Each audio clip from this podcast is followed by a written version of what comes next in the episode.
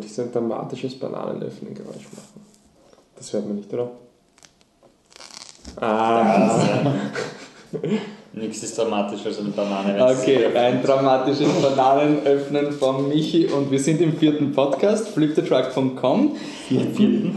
14. Naja, wurscht. Im 14. Fang noch einmal an, ich habe nämlich Na, warum? Nach dem 10. ist eine neue Zeitrechnung eingebaut. Der Michi öffnet seine Band. Nein, das klingt falsch. Also, wir sind beim 14. Podcast fliptetruck.com. Mein Name ist Wolfgang Steiger, ich bin hier nur der Host und bei mir ist der Rest des Teams, nämlich Patrick Krammer Hallo. und Michael Leitner. Hallo. In unserem 14. Podcast besprechen wir ähm, das Slash Film Festival durch. Und es sind 1, 2, 3, 4, 5, 6, 7, 8 Filme. Also es wird ein ziemlich detailliert, also schauen wir mal, wie detailliert es wird, aber es werden auf jeden Fall viele sein. Und dann legen wir los.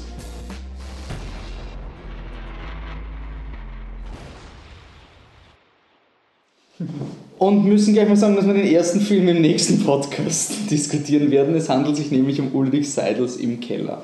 Ähm, bevor wir anfangen, sollte man noch erwähnen, was ist ein Slash Film Festival? Ein Slash Film Festival äh, ist, also es heißt Slash Festival des fantastischen Films, das ist gleich wirklich der genaue Titel, so wie er zumindest im Trailer auch steht und so, ähm, ist eben einfach ein Filmfestival, was für zwei Wochen im Filmcasino Wien stattfindet. Premiere war dann auch im, im Gartenbaukino, im, im Keller.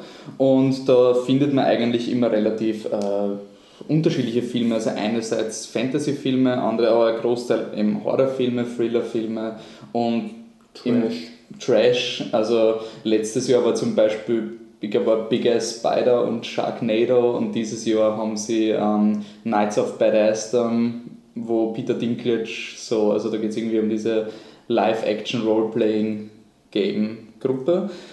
Ähm, dann hat man aber auch so Dinge wie eben im Keller, was ein bisschen anders ist. Das erfahrt ihr dann im nächsten Podcast. Was den Horrorfilmbegriff auch sehr dehnt. Ja. Aber Und warum wir das jetzt ähm, so fokussieren, also warum da jetzt wirklich dein eigener Podcast für das Slash Film Festival kommt, ist deswegen, ähm, also ich persönlich bin ein extremer Fan von Horrorfilmen und das Slash Film Festival ist für mich immer so diese Chance, die paar Filme vielleicht schon zu sehen, von denen man gehört hat, aber die vielleicht gar nicht bei uns ins Kino kommen oder erst bei uns irgendwann später auf DVD und Blu-ray kommen oder wenn sie kommen, dann irgendwann, ja, wurscht. Und es gibt dann immer diesen, diesen kleinen Film oder diesen einen Film, der mich ziemlich mitreißt. Also zum Beispiel letztes Jahr, Patrick, du hast den gesehen, ich weiß nicht, mich gesehen hast, You're Next. Hast du den gesehen? ja, klar. Also das war für mich so voll die Offenbarung. Ich finde den Film total spitze. Das ist so ein, so ein Home Invasion Thriller und ich habe nichts gewusst und habe mich einfach ziemlich geflasht und ich, ich mag das einfach, dass, dass du so ein Festival hast, wo du einfach mal Karten kaufst und irgendwas mal schaust, von dem du keine Ahnung hast. Da will ich mich gleich bedanken bei den Veranstaltungen vom Slash und beim Filmcasino. Die haben uns nämlich zur Verfügung gestellt, dass wir auch ähm, die äh, vier Filme schauen haben können. Ähm, Finde ich extrem nett. Danke, dass wir das machen haben können und wir hoffen, dass, Das dass wir nächstes Jahr wieder berichten Dass wir können. wieder kommen. Ja, wir kommen sowieso. Also, beim, das dürfen Sie nicht hören, Sie dürfen es nicht wissen. also beim Slash, was ich halt respektabel finde beim Slash ist, es müsste es einfach nicht geben.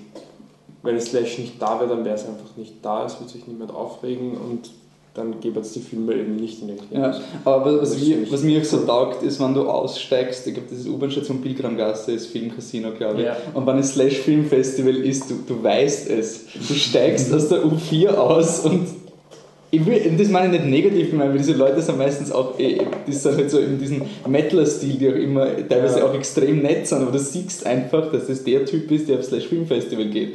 Und man muss auch dazu sagen, dass beim Slash Film Festival, deswegen würde ich will jetzt keine Wertung bei den Filmen abgeben, die ich geschaut habe, weil es ist immer total schwierig, einen Film in dieser Festivalstimmung wirklich zu bewerten. Weil teilweise kannst du wirklich so einen absoluten Trash-Film schauen und es macht einfach Spaß, weil die Leute halt extrem mitgehen. Andererseits, wenn du vielleicht irgendeinen intimen Horrorfilm schaust, dann ist vielleicht nicht das beste, die, die beste Plattform, weil die Leute wollen halt irgendwie auch Spaß haben.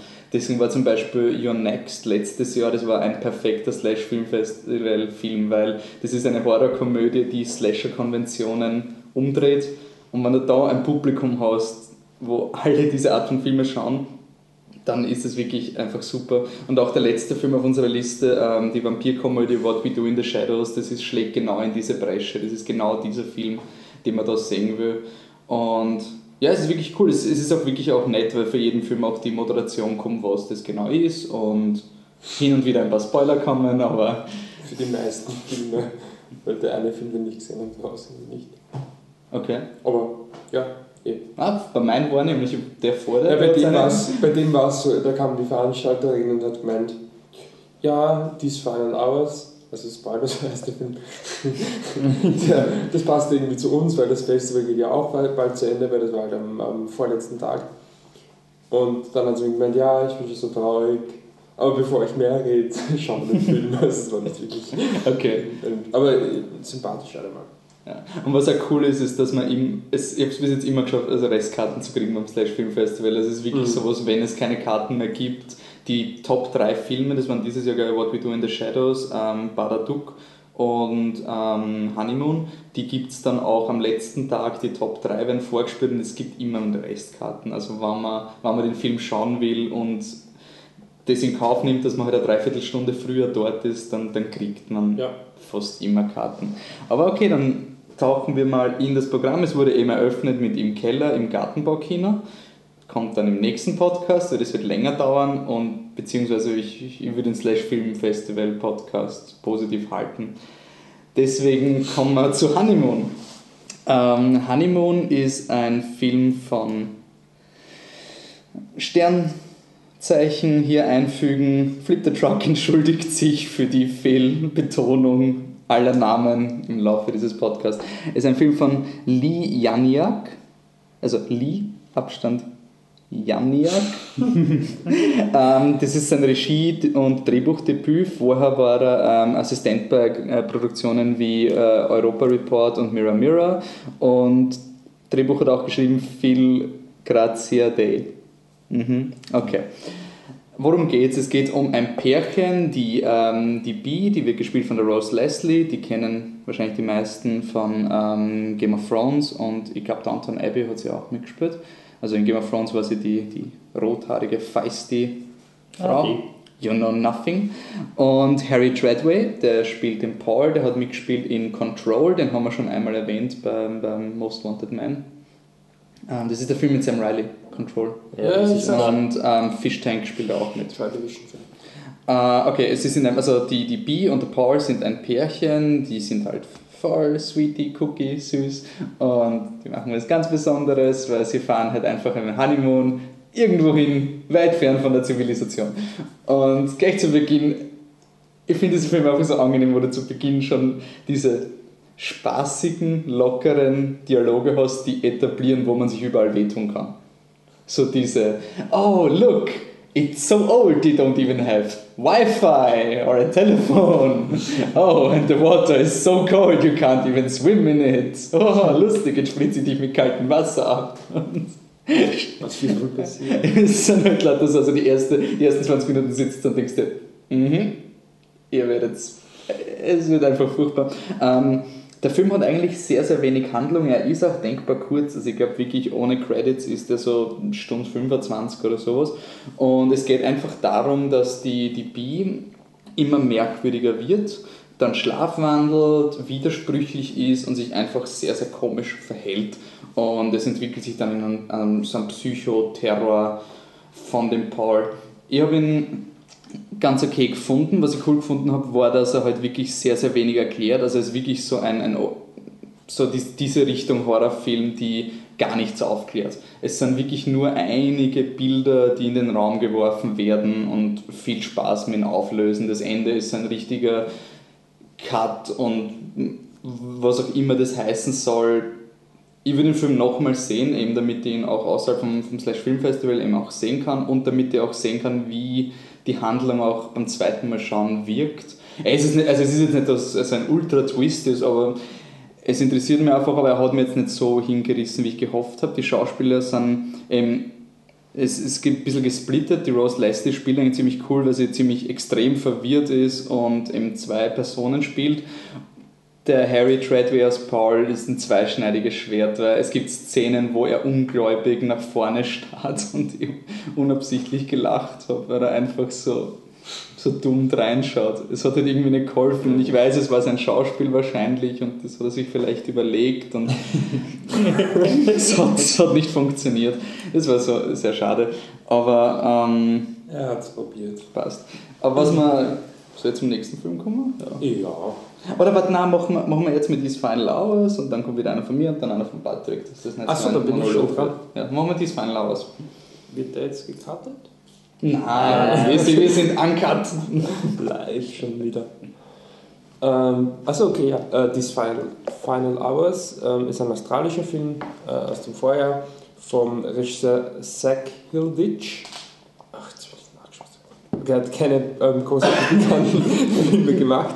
Ähm, und zwar ähm, geht es also ähm, darum, dass die Welt untergeht. Es ist, ähm, äh, wird ein, ein, ein Meteorit auf die, auf die Erde einschlagen und äh, man weiß schon, dass das also äh, die Menschheit daran, ähm, also davon ausgelöscht werden wird und dazu kommt noch, äh, ich, ich muss dazu sagen, ist zwar vielleicht ein bisschen peinlich für mich, aber äh, gerade am Anfang habe ich wirklich sehr wenig verstanden, weil das australische Englisch Ja, das kann- das kann böse sein, ja.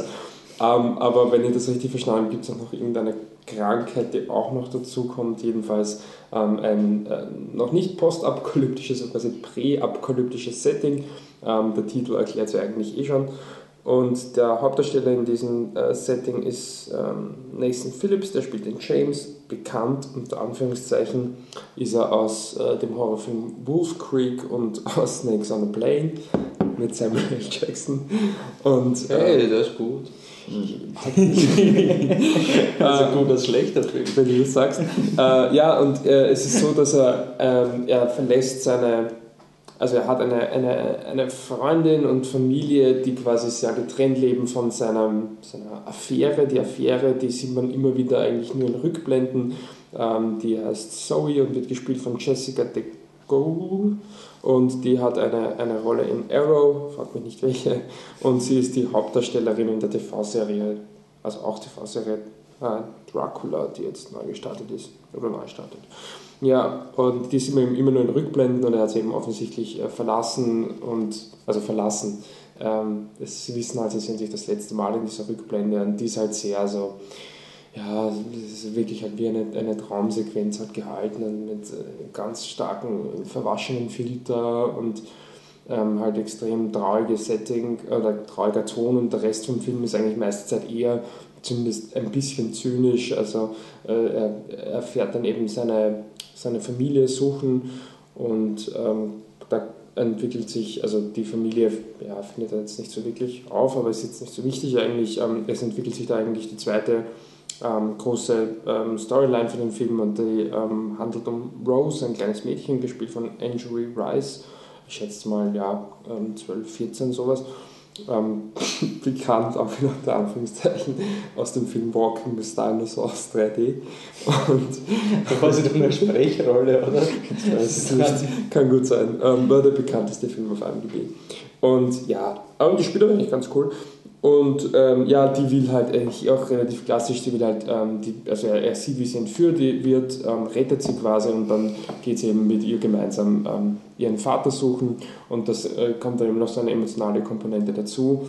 Und ja, er ist halt, man weiß halt irgendwie nicht so wirklich, wie verantwortlich er sich wirklich fühlt. Irgendwie ist er ein relativ ähm, solider Charakter und man merkt auch, dass er halt eigentlich diese Rolle einnehmen will und ihr helfen will, aber gleichzeitig setzt er sie dann auf einer total drogenlastigen Party einfach bei so einer Verrückten ab, weil er, weil er halt schnell zu seiner eigentlichen Freundin gehen will und sich auch von ihr verabschieden will.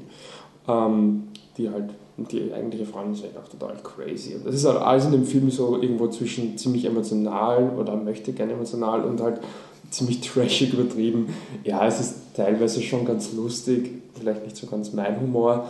Ähm, und ich fand ihn auch von emotional her okay, aber es ist unterhaltsam, aber ich glaube, außerhalb vom, vom Festival brauche ich das dann wirklich nicht. Aber am Festival, warum nicht? Nichts Okay. Besonderes. Dann kommen wir zum dritten Film von David Robert Mitchell.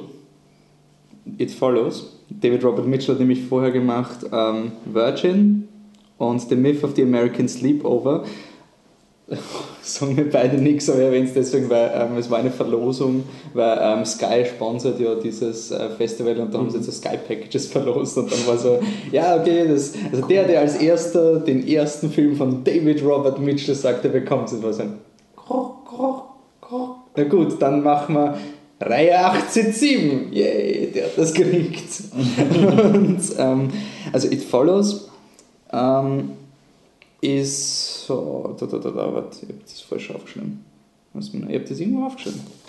Da, It Follows. Nein, nein, das ist, das ist der falsche Film. Das. So.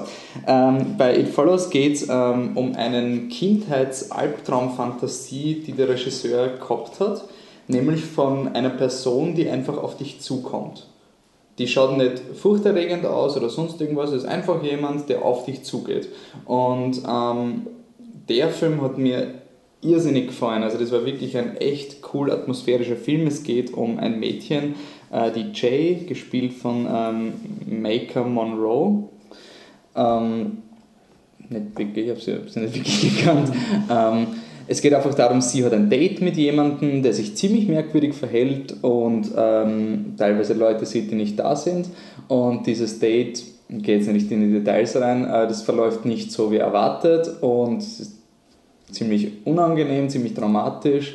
Und nachdem erfährt sie, dass sie jetzt auch, was auch immer es ist, sehen kann. Also sie kann auch dieses Ding sehen, was ihr folgt. Und sie weiß, dass wenn dieses Ding auf sie zukommt, dann stirbt sie. Und dieses Ding kann jeder sein. Das Ding kann ähm, jemand sein, den du kennst, das kann irgendein, irgendein Fremder sein und jederzeit könnte der auftauchen. Und was den Film so cool macht, ist, dass du die ganze Zeit in den Hintergrund schaust und oh Scheiße, da geht jemand, oh mein Gott, da geht jemand. Und sie reden und reden und der Film spielt sich total damit. Und sie reden und lachen und da kommt so eine Cheerleaderin auf die Hauptdarsteller zu und so und dann kommt halt immer diese Geist, oh mein Gott, seht ihr das? Und dann ist nur ein Mensch, der vorbeigeht. Aber du kannst dir nie sicher sein. Und es ist ist wirklich ich einige Male, wenn ich, wenn ich mich bei solchen Filmen kann ich mich ziemlich gut reinsteigern. Vielleicht sind andere nicht so drauf, aber ich war da wirklich teilweise, ist mir ziemlich die Ganselhaut aufgelaufen, auch wenn es total offensichtlich war, wann jetzt jemand kommt, der folgt. Es ist wirklich gut gemacht, was ich extrem cool finde, ist, dass es so understated ist. Es ist einfach ein, ein Mensch, der auf einen zukommt und manchmal ist eine creepy Großmutter, das ist natürlich extra creepy. Aber es kann manchmal wirklich einfach ein Mensch sein und du merkst anhand des Verhaltens, dass die Leute ähm, dass die nicht normal sind. Was mir auch sehr gefallen hat, ist, es geht halt um den Freundeskreis von der Jay, wie sie damit umgehen. Und es ist nicht der klassische, oh mein Gott, sie ist verrückt, sperren wir sie ins Asylum, damit ihr niemand glaubt, wenn das Monster dann wirklich eindringt, sondern es sind einfach Freunde, die ihr glauben und die helfen wollen. Das habe ich nett gefunden, das ist mal cool, wenn du in die andere Richtung gehst. Und wie viele Horrorfilme checkt dieser Film, dass du in Horrorfilmen, gerade wenn es um Teenager geht, wenn es um Dating geht und das erste Mal mit irgendjemandem, dass du da eine Metaebene reinbringen kannst mit sexueller Verantwortung. Also es hat eine sehr, sehr sexuelle Ebene, dieser Film.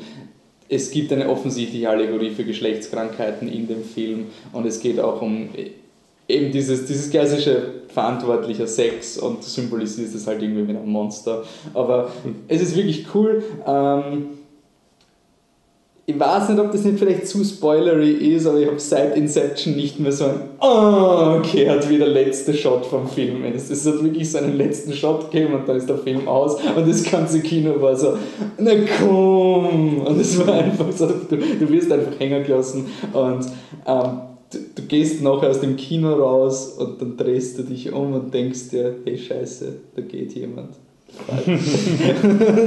dann gehst du relativ schnell und schaust, dass du relativ schnell in die U-Bahn kommst und hoffst einfach, dass diese Person ähm, nicht kommt. Und ich habe das Albtraumhafte wirklich super gefunden, dass du es so gut einfangen kannst, dieses Traummäßige, dass in den, in den anderen Horrorfilmen, diese Freitag der 13., nicht, nicht Freitag der 13., ähm, wie heißt denn dieser Freddy Prince Jr. Film, der ganz schlimme, der furchtbare mit dem Hakenmörder?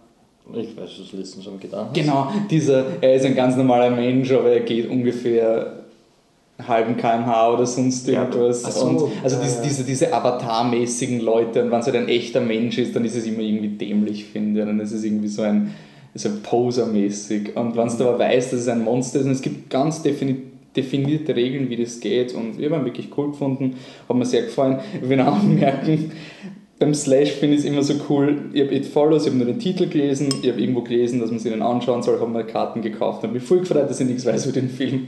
Und dann meine Eröffnungsmoderation, wo halt auch, ähm, weil weiß, hat das auch mitgesponsert und da hat jemand das halt wirklich ich glaube, es war sehr, sehr positive Intention, weil er halt einfach wollte das erklären, wie der Regisseur das halt, was er da einbringen wollte, aber du hast halt eine, eine Gruppe, die halt voll schon auf den Film wartet und so, ja, im neuen Film von David, äh, von David Rod Mitchell geht es um das Monster, das macht das und so wirst du das Monster los und so überträgst du das und da, da, da. Und die Leute waren halt einfach so lustig im Kino, als sie so geschrieben haben, hey, Spoiler! Und es hat sich ziemlich aufgeschaukelt, weil die Leute so, ja, du hast vergessen uns zu sagen, wie der Film ausgeht und solche Dinge. Ja, muss man dann auch irgendwie damit äh, reagieren können. Das war dann ganz lustig. Aber ja, ja, wir haben echt cool gefunden. War ein bisschen schade, dass ich dann schon, bevor der Film angefangen hat, obwohl ich gar nichts gewusst habe, dann doch gewusst habe, worum es geht. Aber ich finde ihn echt cool. Und damit kommen wir zum nächsten Horrorfilm, nämlich Oculus. Wuhu! Oculus von Mike Flanagan und geschrieben von Jeff Howard und auch Mike Flanagan. Ähm, Karen Gillan spielt mit, die kennt man wahrscheinlich aus Doctor Who und Brandon Thwaites, den habe ich jetzt nicht viel gekannt. Ähm, Katie Sackhoff spielt auch mit, die kennt man aus Riddick zumindest oder aus Battlestar Galactica. Die, die, das ist diese trainierte Blonde, gell? Ja, genau. Diese, Diese, diese große, Ja. um nicht zu sagen Mann-Vibe.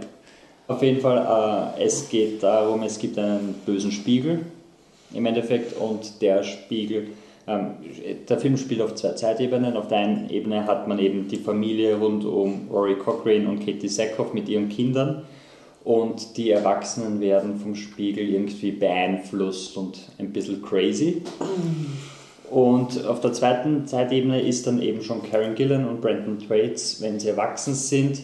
Und sie wollen eben beweisen, dass das, was dann damals passiert ist, nicht die Schuld der Eltern war, ohne jetzt irgendwie zu spoilern, obwohl es relativ früh gesagt wird, was passiert, aber und das zu spoilern, ähm, wollen sie eben beweisen, dass es ein übermenschliches Phänomen war.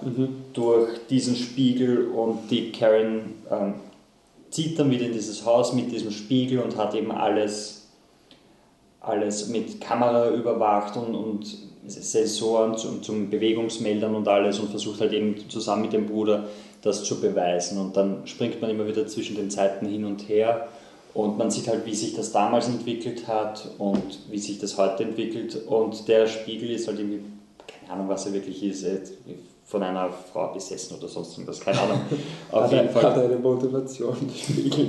Kommt der Spiegel und sagt, du musst doch meinen Standpunkt verstehen. Der Spiegel hängt einfach nur da, weil es ist einfach das Coole, wenn er, wenn er mit, eben mit diesen Halluzinationen spielt, weil man sieht halt die eine, die so den Spiegel anschaut und der, der Spiegel, weiß nicht, der, der fängt auf einmal so zum Vibrieren an und sie meint eben, sie muss so eine Riesenhacke, die über dem Spiegel ist, jetzt loslassen und es fliegt runter.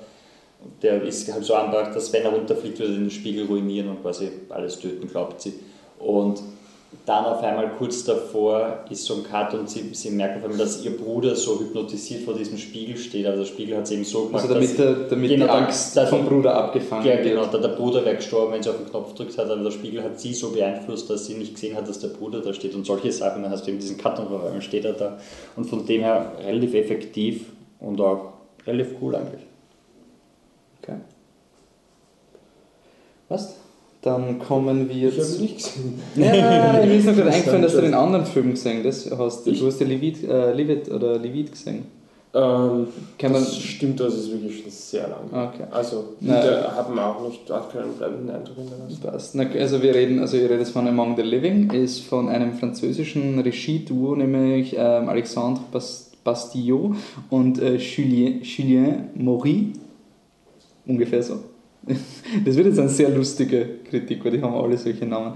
Ähm, Franzosen, ne?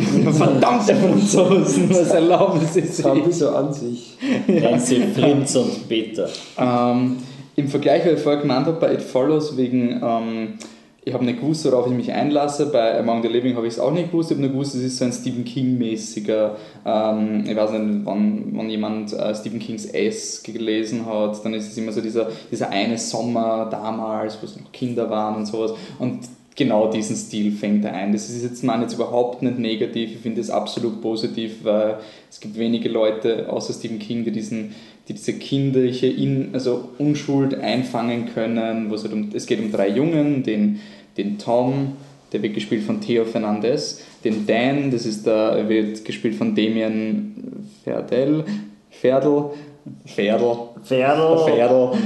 Und dann gibt es noch den äh, Scheibenkleister.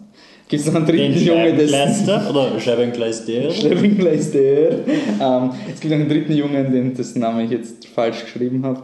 Ähm, der wird gespielt von äh, Zachary Chasserio. Okay. Ähm, also die drei Jungen gehen, ähm, gehen halt irgendwie, äh, sagen, also sind ein bisschen Problemkinder und sie sagen, okay, ist der letzte Schultag, scheiß drauf, wir hätten nur nachsitzen, wir gehen jetzt auf so ein verlassenes Hollywood ähm, Produktions ähm, Set. Set, ja, also so wirklich riesig. Also da ist so ein äh, riesiges Schiff und ein Western Town, eine Kirche und what would you know? Da ist ein verrückter creepy Typ. Scheiße. Und der entführt Frauen und oh mein Gott, jetzt hat er die Kinder gesehen. Könnte sein, dass das ein Problem wird. Ähm, was ich wirklich cool gefunden habe, war, dass der Film im, im Vergleich bei It Follows und bei anderen Horrorfilmen oder bei, besonders bei Honeymoon, wo du wirklich von nichts zu Beginn weißt, der Film ist wirklich straightforward. Also der Film hat einen Prolog, wo etab ganz genau etabliert wird, worum es geht. Es geht nämlich irgendwie um chemische Waffen, die das Erbgut verändern, natürlich. Und es geht um, und es geht um den Vater, der, um einen Vater, der wird gespielt vom, äh, wo ist er? Ähm, vom äh, Francis Renault. Äh, der war anscheinend im Krieg und seine Frau ähm, also der Francis Renault ist der Schauspieler, der spielt den, äh, den Isaac und seine Frau spielt, also wird gespielt von der Beatrice Dahl, die hat auch in Inside und äh, Levit mitgespielt, die zwei vorigen Filme von den Regisseuren, die war dann auch am Slash Film Festival dabei und ähm, also im Prolog wird er etabliert, dass dieser Mann im Krieg war, dass es Erbgut verändernde Chemikalien waren. Es könnte sein, dass er einen Sohn hat, es könnte sein, dass dieser Sohn nicht ganz normal ist. Könnte sein. Und ähm, also es ist wirklich nur ein, ein, ein, ein ganz basic Monster-Movie. Und der Film sagt es dir aber auch schon zu Beginn. Also der Film sagt zu Beginn, ja, chemische Waffen verändern das Erbgut und ähm, deswegen gibt es Monster. Und es war ziemlich cool, weil der, der, der Julien Maury war dann beim, beim Interview nach dem Film ist er einfach vor, ähm, also vorgebeten worden, hat ein bisschen über den Film geredet und da haben sie ihn gefragt, ähm, war eine Frage aus dem Publikum, so, ja, es ist ja so mit Chemikalien und ob das eine Kritik ist an der Umweltzerstörung und sonst irgendwas. Und dann hat halt der, der, der Julien gesagt, no, we just wanted to make a cool monster. We are not that kind of message, guys. Und ich habe das so nett gefunden. Ich meine, wir werden im nächsten Podcast ein bisschen über Message und künstlerische Intention reden. Aber bei dem war es irgendwie cool. Also, das war wirklich, das ist ein ganz ein simpler Film. Die wollten einen Monster-Movie machen, wo drei Kinder von einem Monster gejagt werden. Genau das ist es. Er ist unglaublich ekelhaft. Der Film ist so ekelhaft. Also, wow. Und dann haben sie gesagt, oh ja, aber die Gewalt, also es war ja auch Levit und ähm, Inside, also alle Interieur, ihre zwei vorigen Filme waren auch beim Slash Film Festival zu sehen, die habe ich leider nicht gesehen. Und da haben sie aber dann geredet, so, ja, im Vergleich zu Inside ist die Gewalt ja ganz, ganz runtergetont und ganz wenig. Und ich habe mir so gedacht, ach du Scheiße. Also, ich habe so, ich will mir Inside anschauen, aber oh mein Gott, es hat so ekelhafte Szenen und so verstörende Szenen. Also wirklich eine Szene geben, wo jeder andere Film, der wäre so ein, ja, ich hätte nicht, also es passiert dann nicht, aber es wird angedeutet. Und bei jedem anderen Film würde ich nie glauben, dass sie so weit gehen. Und in dem Film war ich wirklich so, nein, nein, sorry, das könnt ihr nicht machen, bitte lost. Ich war, ich war so fertig. Und der Film ist ganz simpel, er ist extrem verstörend, die Kameraführung ist super, die Intention ist spitze, die Stimmung ist einfach, er ist wirklich nicht handlungsmäßig besonders. Wie gesagt, Chemikalien in Monster erschaffen, was Kinder tötet, das war's. Es ist wurscht, ich finde ihn toll, hat, mir wirklich gefallen. Und ich glaube aber auch, ein, vieles von meinem Enthusiasmus kommt auch nach, das sollte man nie machen, aber es ist halt der Regisseur war äh, wirklich sehr, sehr offen und hat es ziemlich cool erklärt. Aber ich habe den Film auch schon vorher sehr cool gefunden, aber sehr verstörend und ich weiß nicht, wer diesen Film sehen soll. Also das ist wirklich so ein, du musst wirklich ganz, ganz, ganz speziell sein, um diese Art von Film zu schauen und sie auch wertschätzen zu wollen. Es ist, ähm, also der, der, der Julien Marie hat das auch gesagt, das ist genau ihr Problem, weil in Frankreich machst du entweder Mainstream-Komödien oder solche Dinge oder Ultra-Arthouse-Filme, aber du kannst keinen Arthouse-mäßigen Horrorfilm machen. Und es war irgendwie sehr traurig, weil er hat geredet über das Hollywood-System, dass sie eine Möglichkeit gehabt haben, Hellraiser-Remake zu machen nach Inside hat dann nicht funktioniert, weil der Harvey Weinstein wollte, dass die Protagonistin 70-year-old girl with big boobs ist. Zitat vom Regisseur. Und dann sind sie wieder zurückgegangen nach Frankreich, haben zwei neue Filme gemacht und, jetzt, und dann hat er nach dem Film jetzt gesagt, so, sie arbeiten ja an einem neuen Film, aber sie werden dann vielleicht doch nach Hollywood zurückgehen. Das war irgendwie sehr traurig, weil er wirklich sehr enthusiastisch und es war dann so eine, ja, dann müssen wir halt nach Hollywood gehen. Aber ja, ich finde ihn cool, aber sehr, sehr kleine Zielgruppe. Und was vielleicht noch eine kleinere Zielgruppe ist, ist. Warte, darf ich kurz noch, weil es passt ganz so schön, ganz kurze Anekdote. Ja. Ich weiß nicht, ob ihr es gesehen habt, ich habe gestern den, den Newsletter, also keine Kritik am Kino, so überhaupt nicht, aber ich fand es ein bisschen amüsant vom Motivkino bekommen, wo sie gemeint haben, der kleine Nick macht Ferien. Ein Film, der jetzt bald rauskommt, ist die beste französische Komödie seit Monsieur Claude und so. Der war rausgekommen ist. Monsieur Claude war Dieses äh, Jahr, der ist so Mai oder so. Der ist ein paar Monate. Kino. Ja. ja. Mann, das ist echt bitter.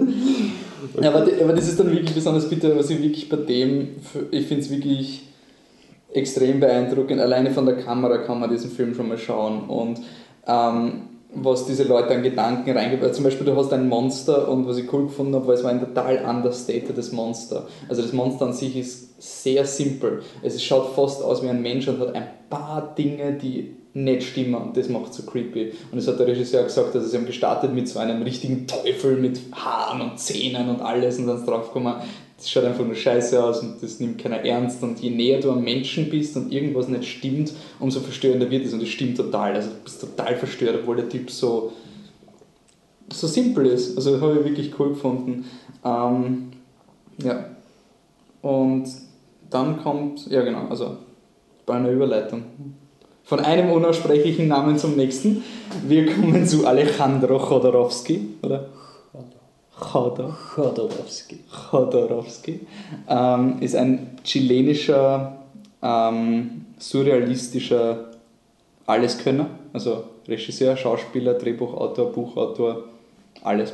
Ähm, der Typ hat seit, äh, wo ist mir aufgeschrieben? Irgendwo habe ich es. Hat seit 1990 keinen Film mehr gemacht. Ähm, The Rainbow Thief war sein letzter und ähm, ich habe den Namen halt gekannt, weil es ist jetzt diese Doku rausgekommen ähm, Chodorowski's Dune. Chodorowski's Dune. Aber wenn es ein englischer Titel ist, ist es Chodorowski's Dune, oder? Nein, weil der Name ist gleich noch. Die Amerikaner sprechen es falsch aus. Chodorowski. Äh, also er hat sozusagen ähm, in den, oh Gott, wann war das? Das war vor Star Wars, also wird in den 70ern gewesen sein, hat er an einer Adaption von Dune gearbeitet, die halt extrem surrealistisch gewesen wäre und die Doku ist halt anscheinend ein Tribut an den Filmemacher, dass das nie passiert ist und ähm, kommt bei uns wahrscheinlich nie raus. DVD-Release ist nicht ersichtlich und schauen wir mal, wann der irgendwann kommt. Äh, auf jeden Fall deswegen habe ich mir gedacht, okay, interessant, dass es den Typen gibt. Habe mir ein paar seiner Videos angeschaut, die unglaublich verstörend sind. Habe mir gedacht, mein Gott, dann probieren wir es.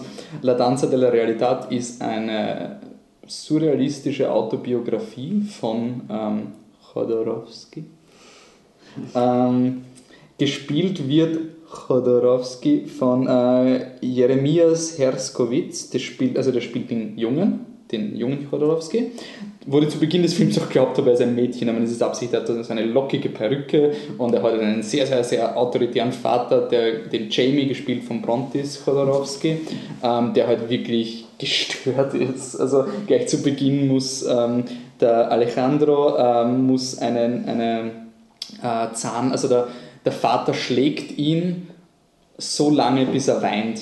Um zu, damit der Alejandro nicht weint. Also der Alejandro muss immer sagen, ja, schlag mich härter und ihm zeigen, dass er ein Mann ist. Und dabei wird ihm ein Zahn ausgeschlagen und dann muss er zum, zum Zahnarzt und der Vater sagt dann zum Alejandro, ja, ein echter Mann nimmt keine Narkose und dann muss das Kind sozusagen ohne Narkose. Es ist unglaublich unangenehm. Es war unpackbar unangenehm.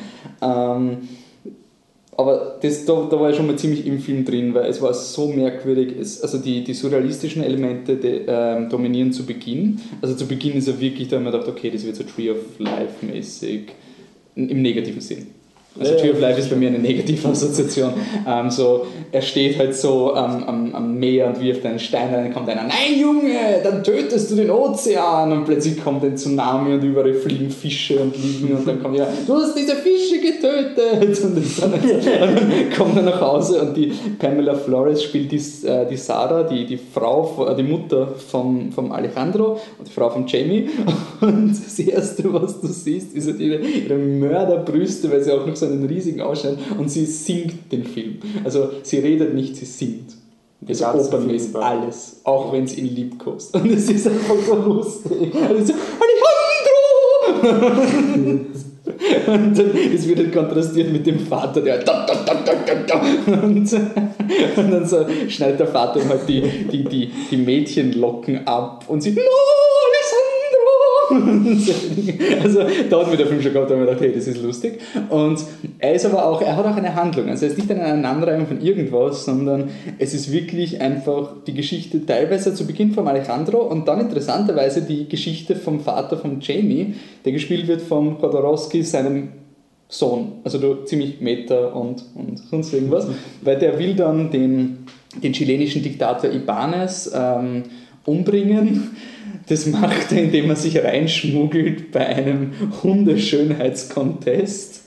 Und dann, ich sage jetzt noch ein paar Aneinanderreihungen, dabei dann spoilere ich es nicht und ich verwirre euch. Dann kommt plötzlich Pferdereiten dazu und ähm, die Pest kommt, glaube ich, auch noch irgendwie vor, die ist aber vorher und die wird dann mit, mit Pinkeln geheilt. Also es ist eine sehr merkwürdige Geschichte und eben in der Mitte geht es halt kurz irgendwie um den Jamie schon so lange, dass ich mir gedacht habe, okay, ist das noch die Biografie von, von Chodorowski, aber dann nachher geht es wieder um den Chodorowski, aber auch um den Jamie und dann kommen Nazis vor. Die, es ist merkwürdig, aber toll. Also unglaublich merkwürdig und wenn das ein schlechterer Filmemacher gemacht hätte, dann habe ich eh schon einmal gesagt, dann wäre Tree of Life rausgekommen. Das wäre vielleicht so eine Standardphrase von mir.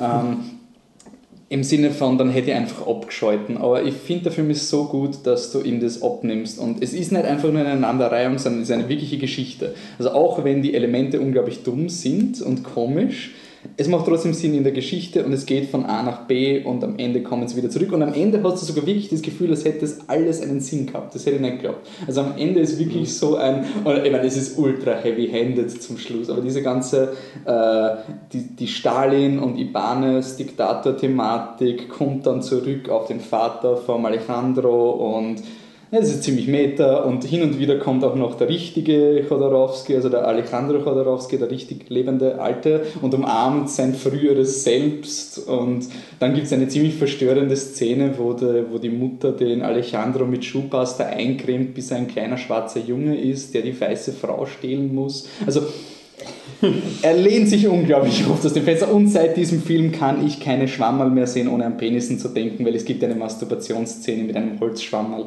Mehr sage ich nicht. Äh, ich finde ihn wirklich. Ich glaube, das reicht auch. Ich finde ihn, ziemlich visuell. ich find ihn wirklich, wirklich beeindruckend. Ich verstehe, warum die Leute gesagt haben, dass es schade ist, dass dieser Typ seit 1990 keine Filme mehr gemacht hat, weil ja, er hat ein Talent, er soll mehr machen. Ich würde seine alten Filme schauen, wirklich große, große Empfehlung, keine Ahnung, die kann man nicht vorstellen, dass der im regulären Filmmarkt erscheint. Und wenn er das tut, dann wird er komplett abstürzen, weil er einfach nicht das ist, was ihm. Also, ich kann mir nicht vorstellen, dass eine große Zielgruppe diesen Film schaut.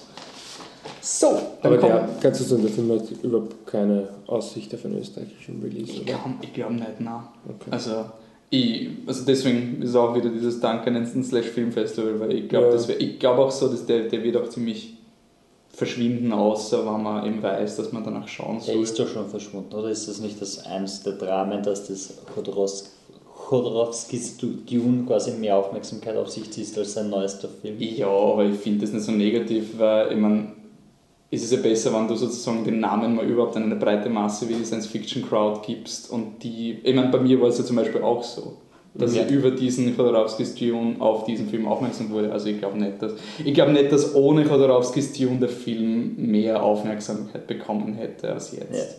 Nein, das Aber andererseits surrealistische Filme sind halt eh immer die, die Nischenware, also ist ja klar. nicht überraschend. So, jetzt kommen wir zum letzten Film. Das ist What We Do in the Shadows.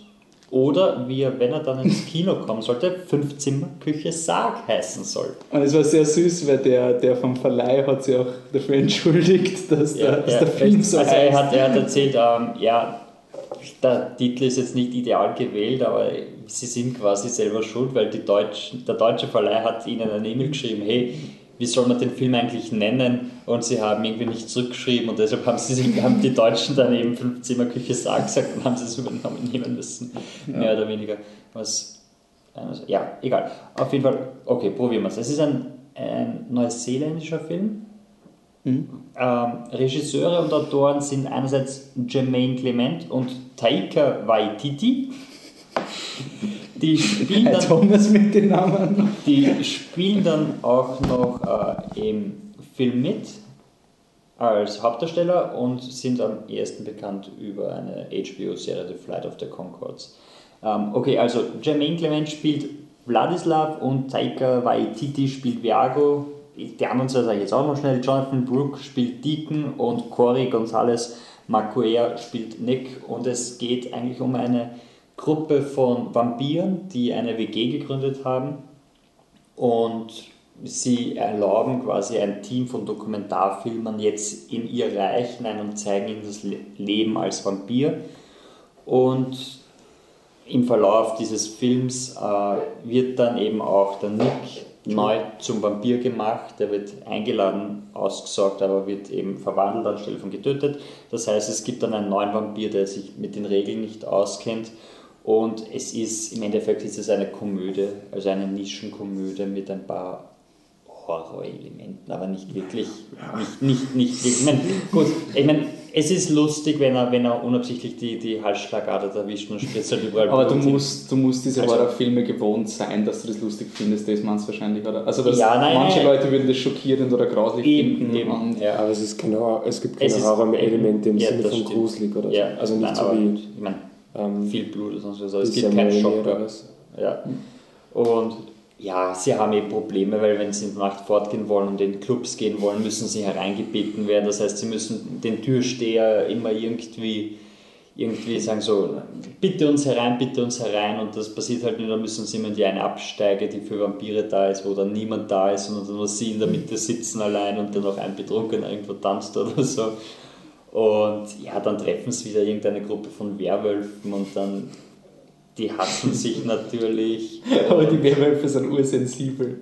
Das habe ich so lustig gefunden, dass die Werwölfe, die darf man nicht provozieren, weil sie so wild werden. Und deswegen sind sie so voll auf Anti-Gewalt und hey Ja. Leute, Ganz lasst das Wir wollen keinen kein Stress und das alles. Ja, und wenn sie sich streiten, dann fauchen sie sich an und, und, und steigen so in die Luft aus und bleiben so in der Luft stehen und ist einfach skurril und eigentlich ein relativ lustiger Film. also Wahnsinn, dass er funktioniert, weil man er setzt sich, er nimmt sich wirklich mal ein Genre, was fast nicht funktioniert, Horrorkomödie, und dann haut er noch Vampire rein mit Populärkultur. Also es ist mal denkbar schwierige. Und, Also und das in einem ul- ultra schwierigen Stil, in dieser Mockumentary, weil die sind ja oft die, die dann ultra nach hinten gehen, weil du hast diese, diese Shaky Cam und dann sprechen sie dann mal in die Kamera direkt und dann streiten sie sich halt, weil der eine schon seit Jahrhunderten sein, sein Geschirr nicht abgewaschen hat und Blut geht ja so viel raus und wer weiß was alles. ja, und ich meine, einer der zentralen Gags ist ja, dass der Hauptdarsteller, also wie heißt der, der Viago, Ähm, der Viago ist Hauptdarsteller. der, der ist halt dieser, der, der, der will urnett sein. Er ist, der der Dandy, er, ist, er ist der Dandy-Typ einfach. Also du hast den, da der Vladislav ist, ist eben so dieser Dracula-Charakter, der, der Viago ist so, ein- so ein Dandy-Typ und der Deacon war... Das ist einfach der Junge, oder? Nein, nein, der, der Nick ist der Junge. Der, der Deacon, Nein, also er ist Also der er Junge, ist der- bevor der Nick kommt. Ja, genau, sozusagen, er ist- er ist- ist- ist so- 170 oder so ja. ist. Und in Peter gibt es ja noch, oder? Den, den, den ganz alten, den Das 6000 Jahre alten, Ja, der nichts redet, der, Ja, der in seinem Asphaltsarkophag unten. Ja, der, den echten. Und den Dings müsste man eigentlich zumindest die Rolle erwähnen. Also, also, Ted? also der Ted. So, ja. Das ist der Freund von Nick, der Den von alle den sympathisch alle, finden. alle mögen.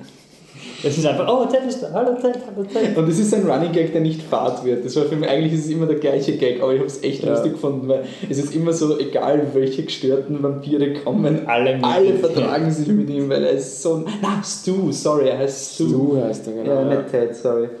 Ja, ja ähm, was ich auch interessant gefunden habe an dem Film ist, ähm, Twilight ist jetzt da. Also ich habe es interessant gefunden, dass der Film ähm, wirklich sehr viele Elemente von den Twilight-Filmen auch verwendet haben. Also dieses, dieses was in Twilight irgendwie auch immer, wenn sie die Vampire treffen und so, so ein Stand-off machen, dann kommt halt immer dieses urdumme Ja, das war vorher schon da. Eh, aber es ist irgendwie auch äh, ein bisschen Ja, popularisiert worden und er, er, der Nick redet ja dauernd, dass er von Twilight ist. Also er, er hat in Twilight mitgespielt und sowas. Und es ist halt irgendwie, es hat für mich auch wieder so vor Augen geführt, so es ist derzeit die Vampir-Szene ist definiert durch dieses Twilight auch irgendwie. Und ich habe es interessant gefunden, dass er beide Zielgruppen bedient, weil einerseits ähm, das Slash Film Festival Publikum wird so, aha, lustig, sie diesen Twilight und sonst irgendwas, aber andererseits die, die Twilight-Fans werden auch sagen so, ja, hey, da, da kommt Twilight vor, also ist, er macht kein Urteil oder sowas Mhm. und ich habe das immer ganz interessant gefunden, dass, solch, dass das einfach mittlerweile schon so Ja, etabliert ist, ja. etabliert ist. Ja. Ja, Und es ist halt da und sie verwenden es. Wisst ihr eigentlich was über die Produktionsgeschichte vom Film? Weil wenn das stimmt, was im, im ich meine, das, also muss man jetzt vielleicht dazu sagen, die, die, die Pressebroschüre, die man bekommen hat, war quasi ähm, sehr im Stil des Films gehalten. Das Ja. heißt, das war quasi, sie haben eigentlich das weitergeführt, so quasi, es ist immer noch eine Doku, also ähm, und haben eigentlich, ich glaube schon, die Filmemacher so ein bisschen vorgestellt, aber halt auch immer mit einem, einem Augenzwinkern.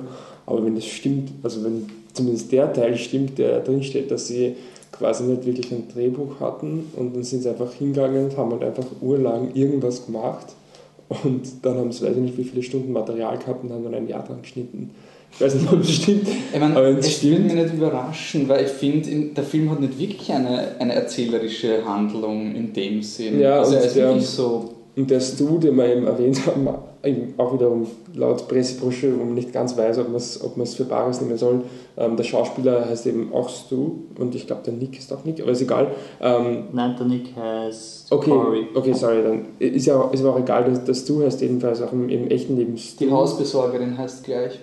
Die, die vom, für den Vampir das alles am Tag erledigt. Ja, genau, heißt so genau. die, Ja. die. Aber jedenfalls, der, der Stu heißt eben auch im echten Leben Stu und zumindest laut Pressebroschüre war halt irgendein Set-Guy, wo sie gemerkt haben, dass er ganz gut vor der Kamera funktioniert und der jedem sympathisch war und hat er einfach dann mitgespielt. Also ich weiß das würde mich nicht Vor allem, allem es passt doch kommt voll in die Rolle rein. Ja, ja. aber das passt doch voll in die Rolle rein, weil er Ja, steht ja. immer so da und das ist deplatziert und kennt nicht ganz aus und so, yeah. okay. Also es, es Ja. würde mich nicht wundern, weil ich finde zum Beispiel der Film zu Beginn hat er so Szenen, wo ähm, der Vampirmaskenball etabliert wird und das wird dann nie erwähnt. Ja, eine ja. Stunde, haben wir wirklich schon gedacht, so, kommt das? Ich meine, es muss vorkommen, weil sie es am Anfang gemacht haben. Ja, aber das kommt da schon ein bisschen vor. eh, Ja. äh, es wird dann doch wichtig, Ja. aber in dieser ersten Stunde haben wir gedacht, okay, vielleicht dreht sich das gar nicht darum. Und es kann nicht sein, dass das so eine nachgedrehte Szene war, damit du eine Rahmenhandlung hast. Nein, es ist ja sogar die Dings, die, ja, kann sein, es ist sogar diese, die, die Einführung vom Film, dann. also das heißt ja, dass die, Ja. dass sie eben, ähm, äh, eben ein, ein Einmal im Jahr oder sowas ist so ein Maskenball für Vampire Genau, und da gibt es immer einen, einen Special Guest Ja. und Ja, aber es wird am Anfang auch irgendwie ähm, erklärt, dass das Filmteam eben einen Ha- Vampirhaushalt in Vorbereitung auf diesen Ball Ja. besucht. Ja, aber das ist, ja. ist eigentlich nicht wirklich die Handlung. nein, überhaupt nicht. Ähm, wollen wir das mit der Pressemappe machen? Dass man Okay, Ihr habt ihr sie noch? Ich Ich hab's nicht mehr. Hast du noch? Du noch? Ich hab's noch. Ja, passt. Also, Also ähm, eine oder zwei, ich weiß nicht. wir können, also eine oder zwei Presse, also es ist wirklich schöne Pressemappe und es ist ein netter Film und ich finde, kann man, kann man einfach gut die Werbetrommel rühren. Äh, ihr könnt uns anschreiben an contact.fliptetruck.com ähm, und könnt uns schreiben, warum ihr auf den Vampirball gehen wollt. Dann schicken wir euch in Vorbereitung darauf die Pressemappe von 5 Zimmer Küche Sarg. Ja, Und ja, Passt, machen wir. Okay. Das war dann das Highlight vom, also eines der Highlights vom Slash Film Festival. Ähm, die Frage ist, ob es ein Slash ein Halb gibt. Letztes Jahr hat es eins gegeben im April oder sowas, da haben sie Lucy Also und. Ah ja, also äh, stimmt, wir sind noch in diesem Jahr. Also 2014 Das hat ist noch ziemlich drin. Ja. da, da haben wir ja The Raid 2 geschaut Ja, und ähm, Lucy, Kind äh, lief. anderes Kind, sorry, nicht. Ja. hat es Und noch, also hat es ein paar Filme, vielleicht gibt es das. Und es was, was man auch erwähnen sollte, zu Weihnachten spielen sie auch oft einen Weihnachtshorrorfilm. Achso. Das Ja, ist so im und ja. Da hat's Mhm. einmal Gremlins haben wir gesehen und einmal haben wir den Rare Exports gesehen. Oh ja, der, Der ist war ja, cool. ja. Okay, wo irgendwie das Sa- Santa Claus nicht so nett ist. Ja, wo sie, eigentlich sie einen Santa. Claus fangen, also die Kinder irgendwo so ein, so ein finnischer Film, wo, wo sie einfach so einen, so einen bösen Santa Claus fangen, das ist halt so Okay. ultra bedrohlich und dann Also dann danke fürs Slash Film Festival, das hat uns sehr gefreut. Und wir werden, wenn was ist, wieder darüber berichten.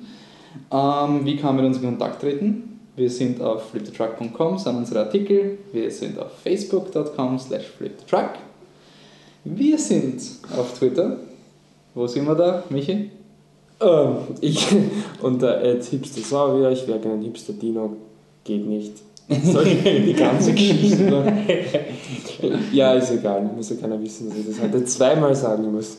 Ich bin unter Ed Hipstersaurier zu finden, ich wäre gerne ein Hipster Dino, geht aber nicht. Warum? Weil Ed Hipster Dino schon existiert und das ist ein Mensch, der die Das. sich einbildet, ein Mensch das, der die das, der die das ein Mensch, der die das sich einbildet, dass es lustig ist zu schreiben.